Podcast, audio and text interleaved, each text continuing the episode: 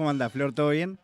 Bien, bien. Me encanta porque de última lo bueno que pasó fue que entré después del momento boque del programa porque el video de este tema está plagado de Boca Juniors como corresponde. Así que nada que no Ah. correspondía realmente. Para, me estás diciendo que vos sos de boca. Este es el tema. Por supuesto. ¿Qué me lo decís como no tengo idea, Flor? ¿Y de qué Perdóname. voy a hacer? ¿Del más grande, Facundo? Ah, bárbaro. Yo eh, estoy eh, retirado del mundo futbolístico. Estás retirado Sí, como sí. un jugador. Como, como todo, como todo. Pero antes de estar retirado, que ¿a quién, a quién apoyás? Re- pensá bien tu respuesta. No, no, eh, yo soy de San Lorenzo de Almagro, pero eh, Oh. para te soy mucho, te soy honesto, soy mucho más de Papo MC que de San Lorenzo de Almagro, ¿entendés? Mucho más de Deto, no, lo entiendo perfecto. de. Deto, de CTZ o de Ritter eh, que, de, que de San Lorenzo. Está bien, está bien. Es loco igual, porque viste, yo soy de los que defiende que el freestyle es un arte, pero en mi vida, en mi vida, esto lo he, lo he hablado en terapia incluso, no, mentira, pero No, en mi vida, claro, hacía cualquiera, no, pero en mi vida el freestyle sí ha ocupado el lugar que supo ocupar hasta hace unos cinco años, no, sí, ponele unos siete, ocho años el fútbol, como a nivel interés en mi vida, ¿no? Muy loco eso. no, sí, yo eh, por supuesto que soy de Boca y mantengo, mantengo la, la el espíritu hincha, porque no, viste, no se pierde cuando es de Boca, hay que decirlo también. Muy Bueno. poca gente lo pierde. Soy bastante hincha de lo que vas a hablar hoy, Flor. Sí, yo también, igual, eso sí, de eso sí soy hincha, em, porque eh, hoy traje para charlar un poquito de la, el rap sureño de los Estados Unidos. En particular, o sea, esto, ¿no? Yo digo rap aclarando que voy a hablar de rap. ¿Por qué? Porque vos, de hecho, lo mencionaste más temprano en el programa, eh, la música sureña de los Estados Unidos es toda muy rica y siempre hay que recomendar eh, dar una vuelta por ahí para explorar. Y de hecho el hip hop es un área muy rica en la música sureña este, del día de hoy y hace ya bastante tiempo. Este, pero vamos a concentra- concentrar- concentrarnos, empezamos pues ya, vamos a concentrarnos específicamente en el rap, ¿no? Que eh, también mi idea es un poco contextualizar, porque obviamente uno puede, por supuesto, recomendar artistas, cosa que haré a través de la columna, por supuesto, pero a la vez lo importante de este tipo de, de- como momentos para subrayar ciertas áreas del hip hop, eh, también está bueno contextualizar de dónde sale, cómo sale, por qué sale y, y como repasar un poco su historia y su contexto social, que es siempre tan importante, ¿no? Así que traje ahí un cúmulo de, de data para entender un poquito eso. En principio, teniendo en cuenta que siempre que para la gente que claramente quizás no está tan eh, metida con el hip hop, viste, siempre resuenan como zonas de, del rap en Estados Unidos, la costa este y la costa oeste, eh, con la salvación de que Eminem puso este, en el mapa internacional a Detroit también.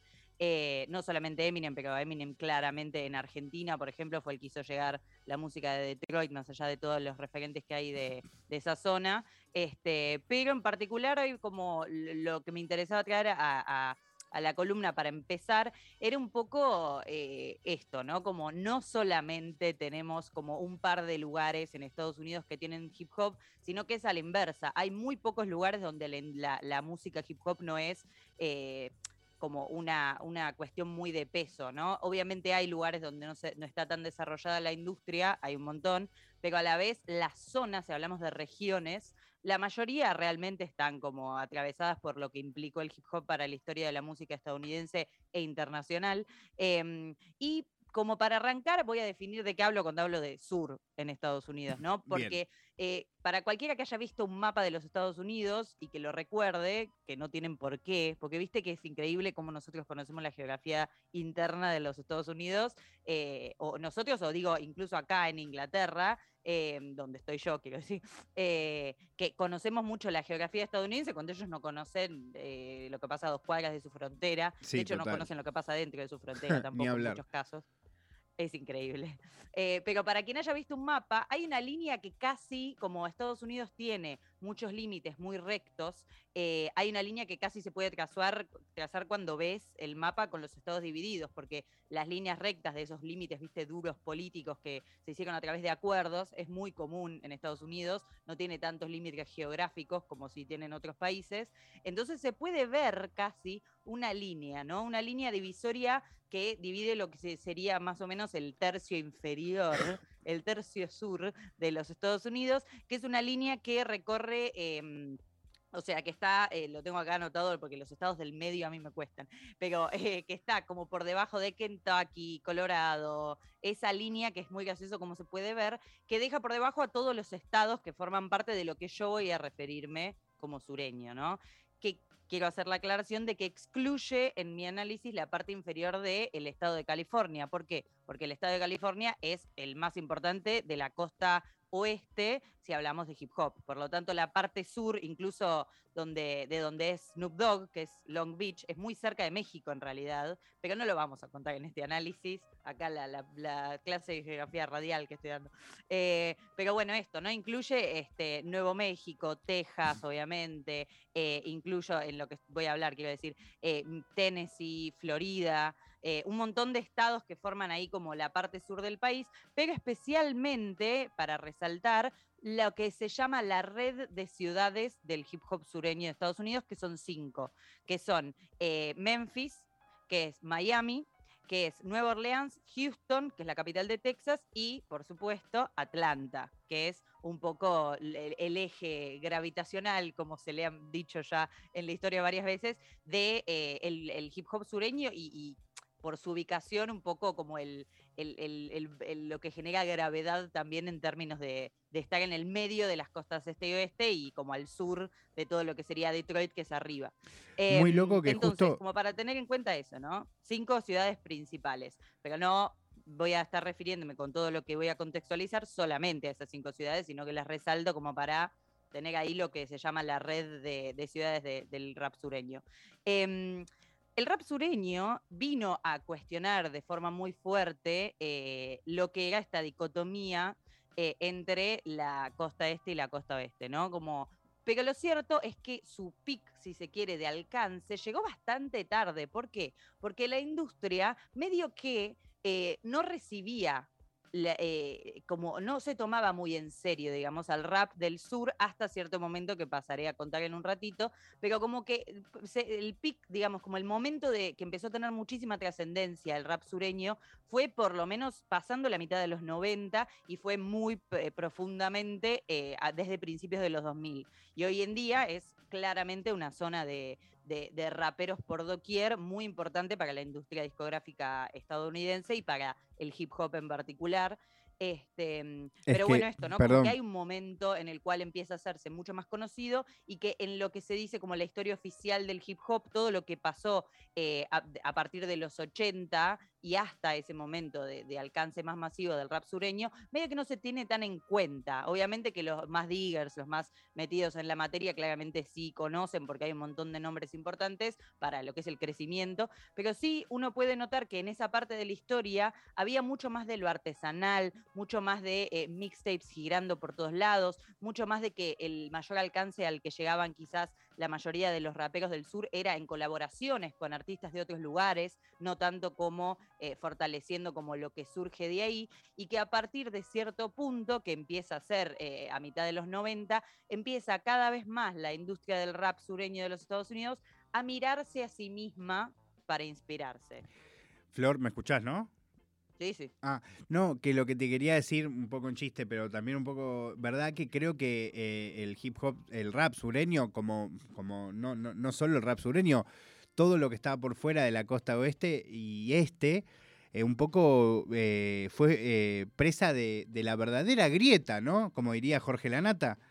Eso era una grieta, ¿o no? Como que era algo que tan, tenía tanta visibilidad que de verdad borraba todo lo otro que pasaba en el país. Sí, totalmente. Y ahora vamos a hablar también de un par de momentos específicos en los que esto que decís es muy notorio también, ¿no?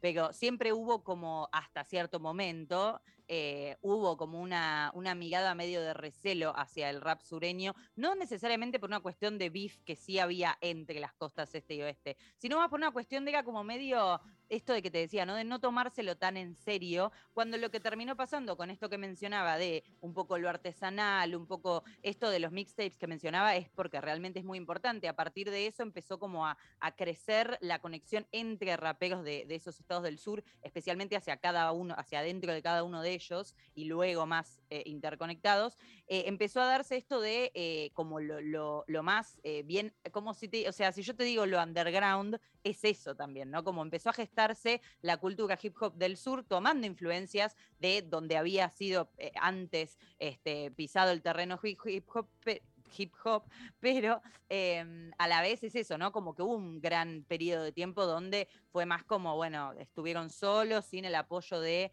aparte pensemos que la costa oeste tiene a Los Ángeles y la costa este tiene a Nueva York, que son también capitales del entretenimiento, cosa que en el sur quizás tenés un poco más este, eh, borroso en ese sentido, ¿no? Como que no había un núcleo tampoco tan eh, desde lo urbano, algo tan neurálgico donde ellos pudiesen acudir a, bueno, este es el centro de el hip hop, este, discográficamente hablando, ¿no? Del hip hop sureño. Este, pero bueno, ese periodo de tiempo también generó que esto que te decía, en un momento empezaron un poco a amigarse a sí mismos a partir de toda la influencia que habían tenido de otros espacios, pero también amigarse a sí mismos como cuna cultural, porque esto es importante, y ahora voy a pasar a explayarme un poco más en eso, el sur de los Estados Unidos es una cuna inmensa de la cultura y de la cultura afroamericana particularmente. Ahora vamos a, como desmenuzar eso un poquitito, pero en principio recordar esto, ¿no? Como que efectivamente ese periodo de tiempo fue importante, a pesar de todo lo negativo que tuvo para la industria en ese momento, porque se empezó a crear no te diría, o sea, como que sigue el estilo sureño, un poco estoy como simplificando, porque hay muchos estilos en el sur de los Estados Unidos, en materia de hip hop específicamente, pero en general, pero sí un poco eh, como la identidad, ¿no? Como que empezó a reforzarse esa identidad sureña particularmente, teniendo en cuenta sus propias características socioeconómicas, este, viste, culturales y demás, este, que no solo los unían a la cultura hip hop del este y del oeste e incluso del norte, sino también que los separaban, que los diferenciaban más que los separaban, ¿no? Eso como para tener en cuenta. Pero también esto que decía de que el sur fue una cuna importante culturalmente hablando, pero musicalmente en lo específico, es fundamental para entender eh, por qué el, hip hop sureño rompió tanto, eh, como que entró tan de una patada a la industria y nunca más se pudieron deshacer de él. No, porque quisieran deshacerse, sino me refiero a como realmente desde que entró eh, tiene un lugar bastante preponderante en lo que es el hip hop estadounidense. Y quise traer como un par de, como, obviamente son temas súper amplios que podríamos discutir en otra columna, otro día, en cualquier ambiente, pero eh, está bueno como tirar las puntitas para entender un poco de qué hablo cuando hablo de tanta cuna, porque realmente hay algo de lo histórico ahí súper importante, Primero que nada, teniendo en cuenta un hecho histórico, que para quienes conozcan un poco más la, historia de los Estados Unidos, este, política y social, van a entender perfectamente de lo que estoy hablando, pero para quienes no, la guerra de secesión, la guerra eh, civil de, los Estados Unidos, digamos, este, que eh, justamente dividía el territorio de los Estados Unidos entre el norte y el sur, ¿no? Y el sur siempre fue la parte más conservadora hasta el día de hoy lo es, muy claramente, eh, y por eso también lo de excluir al estado de California es importante, porque California es uno de los estados más progresistas de los Estados Unidos, entonces teniendo en cuenta de esto del sur, a quienes me refiero, siempre fue un estado, eh, un, cúmulo de estados muy conservador en términos generales, salvando algunas excepciones, este, pero además, eh, desde ese momento también, y por, por, todo lo que implica tener las plantaciones de algodón muy concentradas en esa zona y demás, siempre fue la zona más pro esclavitud de los Estados Unidos y obviamente en la guerra civil esa era la principal causa por la que se estaba peleando también, ¿no? Había como un montón de, cuestiones políticas en el medio, pero eso era muy importante. Por lo tanto, también eso implica que, a pesar de que los afrodescendientes y los inmigrantes africanos fueron, como ya sabemos, muy oprimidos, maltratados, torturados, esclavizados y demás en todos los Estados Unidos, como en muchísimos lugares del continente americano, en el sur eso duró más tiempo, porque incluso a pesar de este, que, las leyes fueron avanzando y demás, siguió sucediendo de forma clandestina eh, durante más tiempo y de manera mucho más brutal que en muchos otros sitios de los Estados Unidos, ¿no? Quizás eh, eh, al mismo tiempo, en el norte de Estados Unidos, las, condiciones, los derechos civiles de, lo, de, todo lo que era esto, inmigrantes africanos y ya afrodescendientes de primera o segunda generación, eran mucho más avanzados que en el sur, que eran terribles, ¿no? Como que realmente no había avanzado demasiado. Y justamente de esa mm, concentración también de este, de, gente oprimida y demás, fue que surgieron algunas de las, como siempre sabemos, este, lo social influye directamente en lo cultural porque es una relación dialéctica, em, influyó mucho en todo lo que salió musicalmente de ahí. Y ahí menciono, como me gusta hacer en esta columna siempre, tanto el jazz como el blues por ejemplo, que son este, estilos traídos en una gran parte de África y desarrollados más profundamente en los Estados Unidos, ¿no? Eh, cuando ya esto, ya eran eh, inmigrantes o primera o segunda generación. Em, y eh, además de, tener en cuenta eso, todo esto de lo social que menciono me parece también muy importante por este tipo de datos que a mí me parecen súper interesantes, como por ejemplo que eh, el jazz comenzó a evolucionar y evolucionar en los Estados Unidos, en el sur, a partir de también, eh, o sea, dentro de estos contextos sociales tan difíciles para toda la gente que fue la que creó y desarrolló este, este estilo de música. Por ejemplo, en el estado de Nueva Orleans, eh, ahí eh, había una prohibición a los bombos. Justo que esta semana se habló tanto de qué implica prohibir las cosas y qué consecuencias reales tiene en la sociedad. Se prohibieron todos los instrumentos de percusión que eran bombos, tambores y demás que usaban este, los afrodescendientes. Y, ya, no, no, y ya se dejaron de usar los bombos para siempre, ¿no? No, ¿sabes qué pasó casualmente? Empezó a evolucionar todo lo percutivo con el cuerpo, empezaron a evolucionar los usos de las palmas, de los pies, y empezaron a crearse instrumentos nuevos que fueron los que luego terminaron siendo tan eh, fuertemente utilizados en, el jazz. El otro día fui a un festival de jazz acá en la ciudad donde vivo y eh, había un, un músico que tenía a su alrededor como 10 instrumentos distintos, este, que eran todos de este estilo, ¿no? De, instrumentos que eran de percusión, pero que eh, habían sido creados eh, en este tipo de contextos, ¿no? Donde quizás o no se podía acceder a un bombo o un tambor, o este, esto, ¿no? Directamente era como no que no se podía acceder, sino que estaba prohibido, entonces tenían que, hacerlo de otra forma. Y todo ese tipo de cuestiones empezaron a surgir del sur de los Estados Unidos. Entonces era mucho más cercano el, contacto con algunos estilos de música que quizás este, hoy, hoy en día se pueden notar esas influencias en el hip hop este, del sur del, país, ¿no?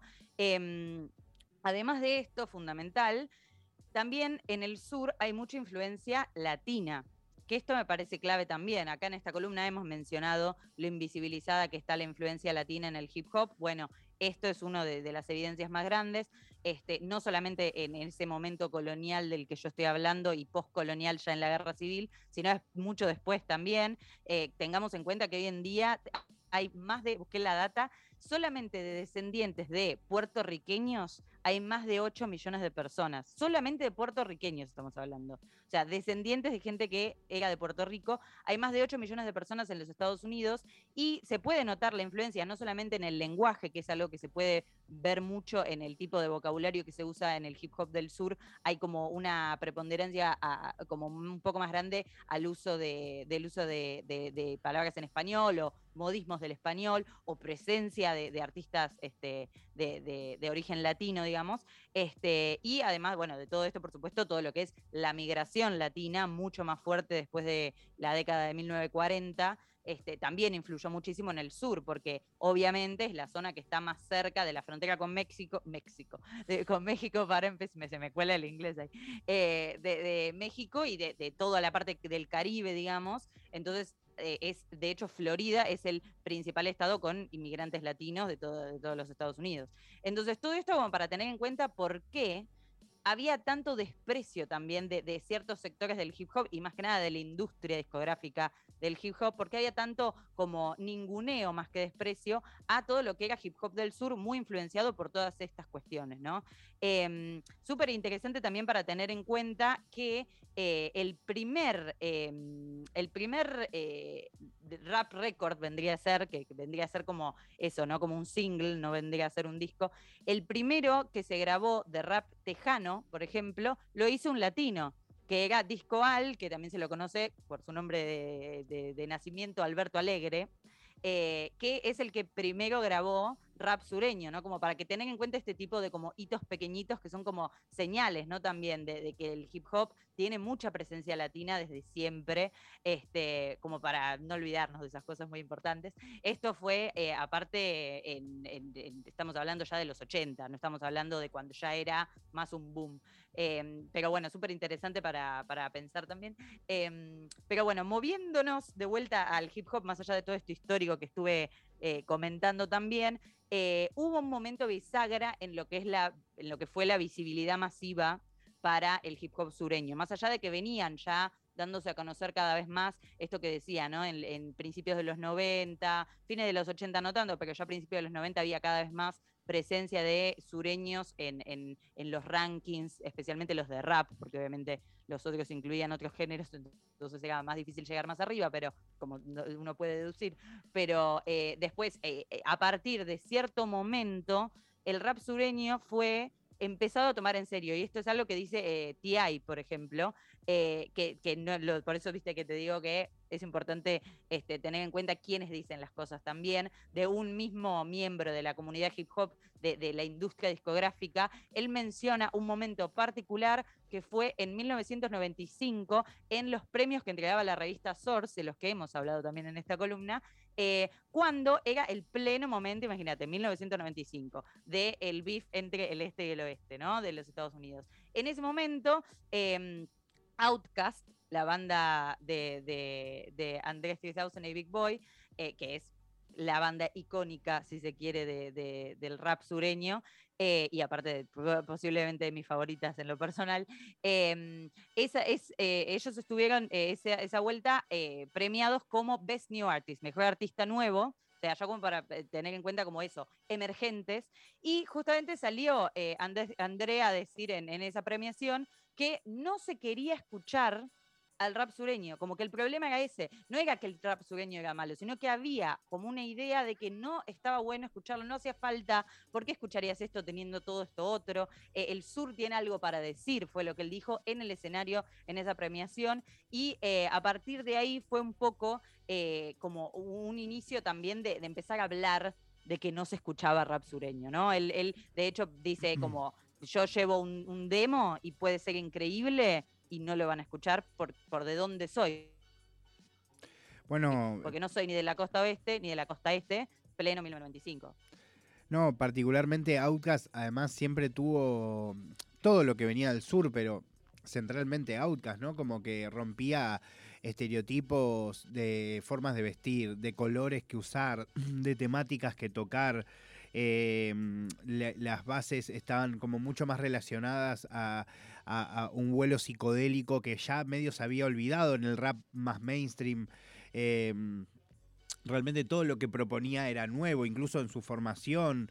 Eh, realmente era una banda que, incluso cómo hablaban, eh, los modismos que tenían, su cosmovisión era distinta, ¿no? Sus intereses y algo que pensaba, qué loco que después Hey Ya, ¿no? Termina siendo quizás eh, de las canciones que más han atravesado el mundo no hip hop, ¿entendés? Con una canción hip hop, o sea, una sonaba en radio, voy a tirar, se me cae la sota acá, pero me acuerdo que esa canción sonaba en Radio Panda, que no existe hace 100 millones de años, eh, y sonaba esa canción, que era como, viste, de golpe, aparte me pasa mucho de incluso hoy en día charlar con gente, amiga mía, que quizás no escucha tanto hip hop o no tiene mucha idea de quiénes son, viste, los pies de Outkast, que piensa que Outkast es una banda pop, viste, como que un one hit wonder, viste. O que no conoce Outkast. ¿Qué pasó después con...?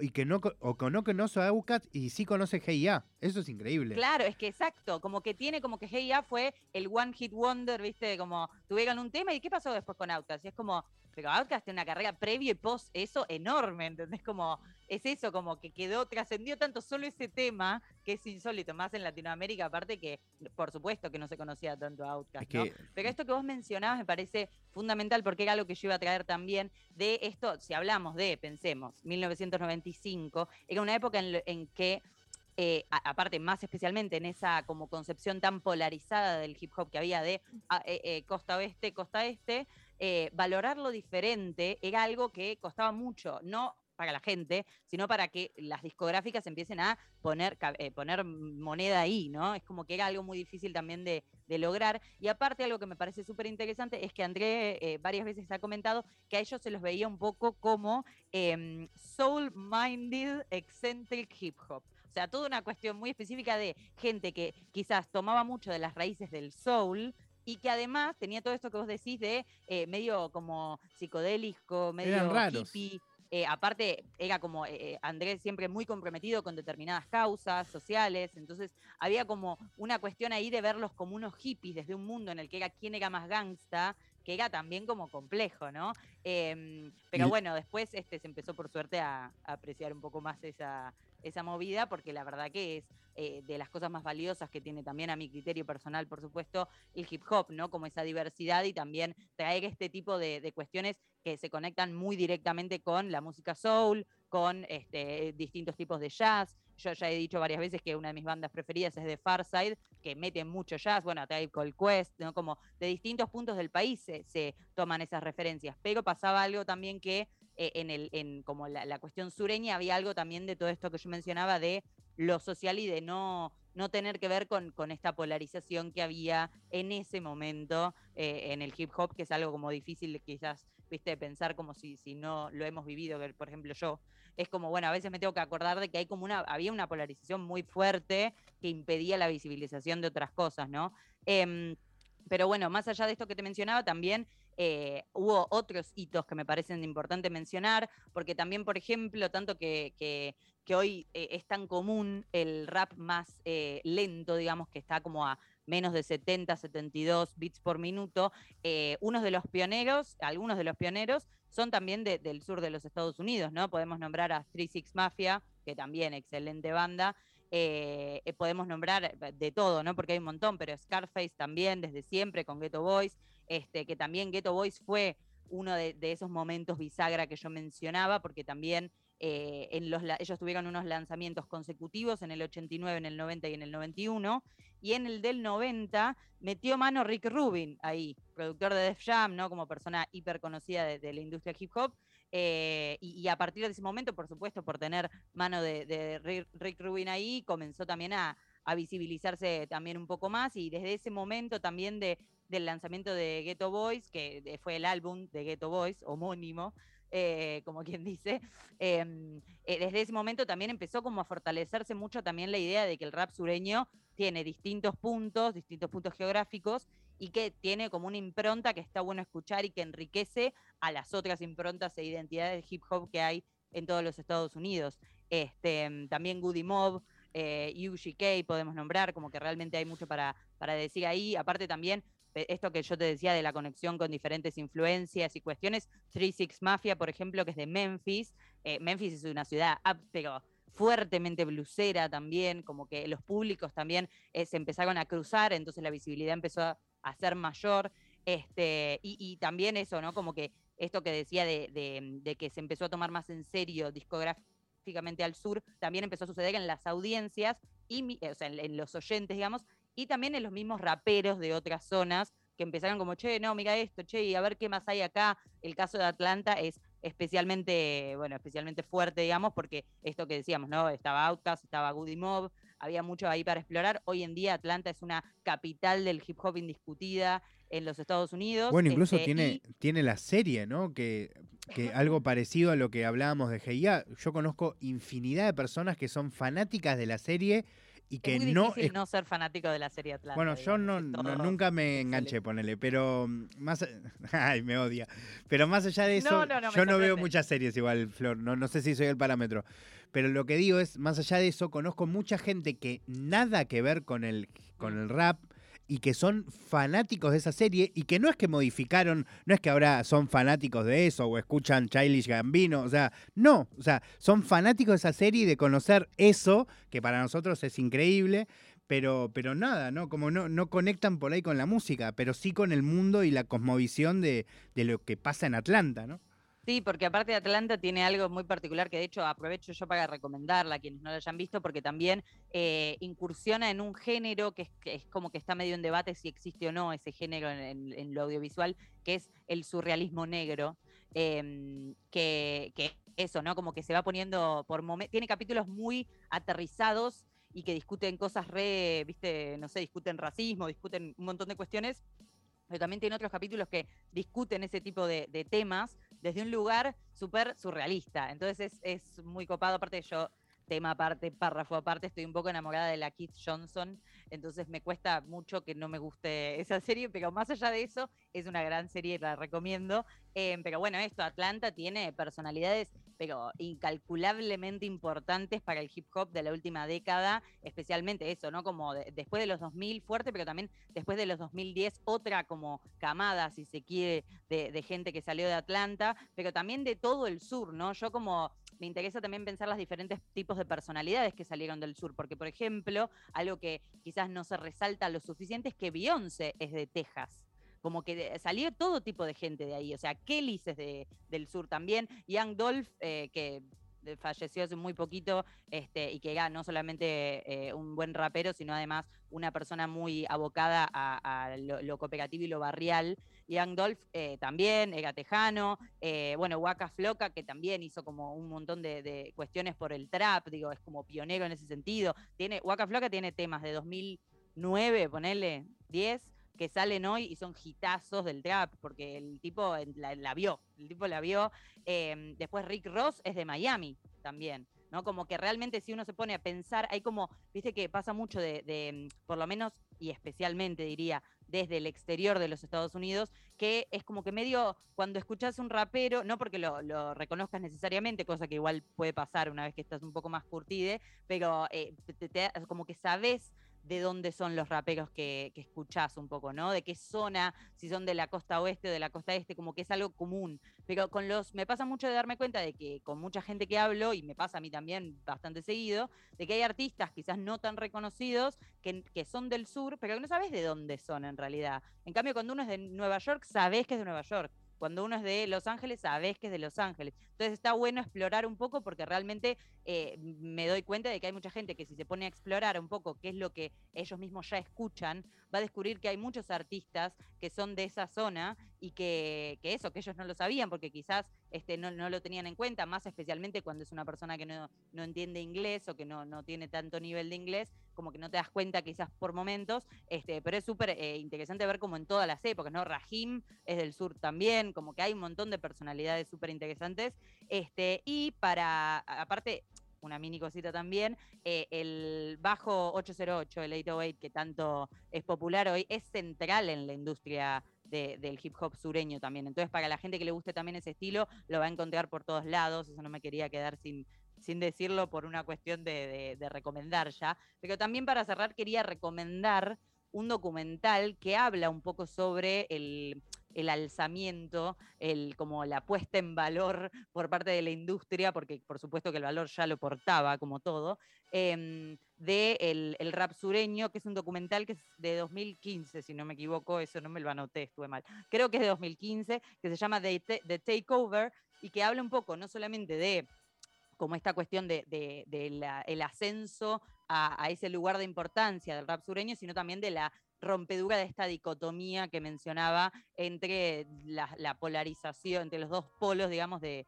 lo que era el hip hop y, particularmente eso, ¿no? Que mencionaba de, todo lo que era el beef entre la costa este y la costa este, así que muy interesante, se llama The Takeover em, y, es un documental que creo que es de 2015, hmm. así que para cerrar recomiendo eso como para si quieren complementar un poco más de información y por supuesto invito a todos desde el otro lado a seguir buscando más artistas este, que por supuesto exceden al área más eh, rapística, sino que hay mucho, este, mucho soul, esto que decía, mucho R&B y del sur muy lindo. Eh, una de mis raperas preferidas de la actualidad también es del sur, es de North Carolina, em, Rhapsody. Así que también hay un montón de gente que es eso, ¿viste? No, no y no lo nombraste a mi amado CeeLo Green, que nombraste a su banda, pero no a él. Em, que, bueno, que es también, que estuvo con los Mob y que fue el corista de toda la vida de. Va, corista, escritor de letras. Un poco Rey Midas, ¿viste? Es, Green, como que medio toco, todo lo que toca es un poco oro. Sí, y fue como músico de Outcast en todas sus etapas, eh, además de que después formó Nars Barkley, ¿no? Pero. Claro. Em, otro que, Nars Barkley, otro, otro que tuvo un tema que llegó, trascendió, rompió todos los charts, viste, en Latinoamérica, y que es eso, nadie, yo creo que me cruzo de, el 10% de mis amigos deben saber qué es Nars Barkley en como en general, deben pensar que es un tema que sonó una vez. Claro, o que o lo que seguro no deben saber es que eso, que cantaba Silo Green y que Silo Green cantaba en Autas y que es del sur. claro, eso ni hablar, toda esa conexión olvidaste. Bueno, después hubo un tema que igual fue bastante hitazo, que incluso poner, justo lo usó la nata antes que lo nombrara en chiste, pero no sé si te acuerdas, Fuck You, ¿era que se llamaba? De Silo Green también. Ah, sí, se hizo reconocido también. Se hizo bastante conocido y que también, como que se hizo conocido eh, más el tema que él. Hay un cover horrendo, perdón para los que sean fanáticos, pero hay un cover horrendo de Glee de ese tema. mira, no sabía. Me lo hicieron escuchar como, ay, mira, vos te va a gustar porque es Silo Green. Y yo tipo, ¿qué has hecho? ¿Qué has hecho con mi tema? Eh, no, la verdad que es, hermoso. Lo que ahora, incluso, te, no, sé que elegiste una canción. Eh, te propongo, si querés, para la próxima, que elijas, sobre todo cuando te tocan temas así tan enormes, que no tengas problema en elegir más canciones que las podemos pasar en el transcurso de la charla o después, por ejemplo. Ahora. Ah, perfecto. Y sí, porque ahora ponele que vos eh, terminemos a hablar. Ahora yo siento que quiero escuchar media hora de Outcast, como mínimo. ¿Entendés? A mí siempre te tengo que confesar que siempre que armo una columna, cuando la, cuando la armo también, pero digo, cuando la termino, siempre, viste, me quedo manija de, seguir escuchando. Pero igual, viste que casi siempre yo le agrego cosas. La próxima, vamos a hacer esa. Te voy a traer ahí un par. Los que pueden sonar, que suenen, los que no entran, no entrarán. Pero bueno, voy a empezar a traer un par. Hay un top 3. No, ahora, es más, ahora no sé qué vas a elegir, pero después del que vos elijas, uno o dos le voy a agregar. Perfecto, me parece ideal. Yo el que elegí em, es un tema que quiero decir que eh, me parece un... Ah, bueno, no sé, no, iba a decir algo que me iba a arrepentir, pero voy a decir esto. Es uno de mis temas favoritos de... Eh, del rap, rap, viste, como eso, como bien atado a esto que decía de lo rapístico, no quizás tocando tanto otras cosas, es uno de mis temas preferidos de la historia del sur. O sea, iba a decir algo peor y después iba a decir, no, qué tarada que dije un montón esto. ¿Qué ibas a decir? No, no, no, no, ya está. ¿Qué era Tu, tema preferido de hip hop?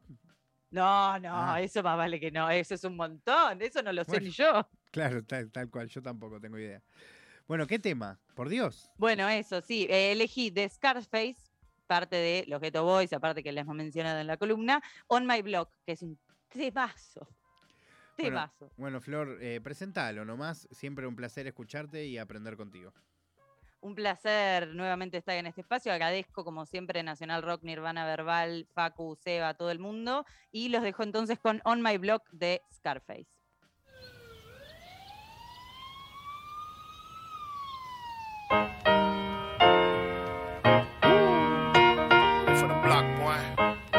Take it rough.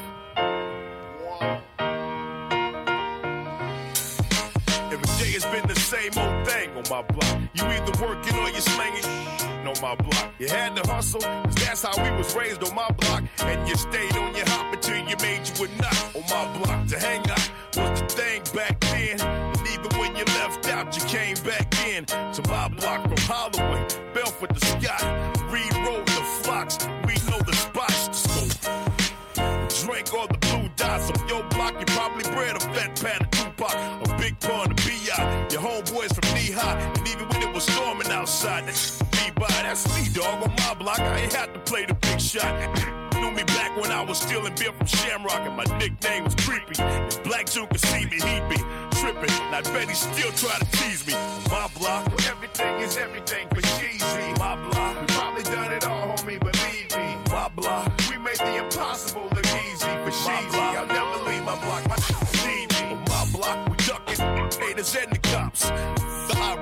racing Paula's chrome dot on my block.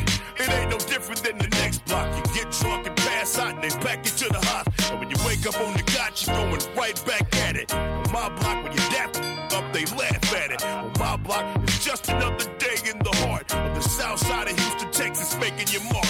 On my block, with you and all the time playing dominoes. Keep the swishing sweet down till my mama goes back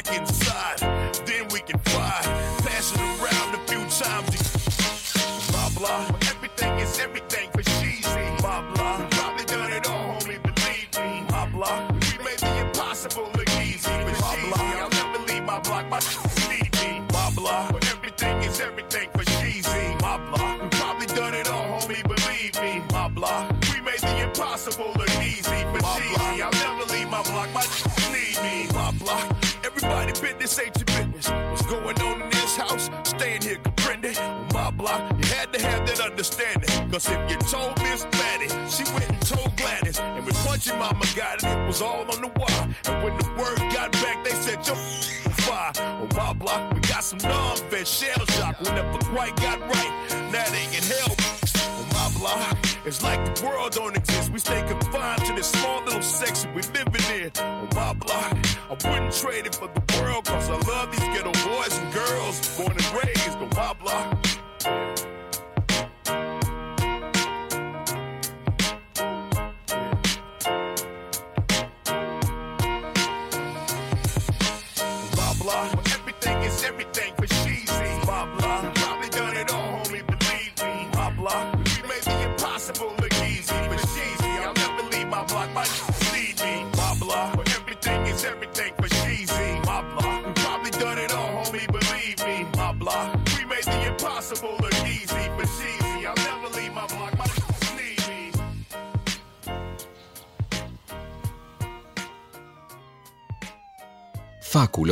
Nirvana Verbal.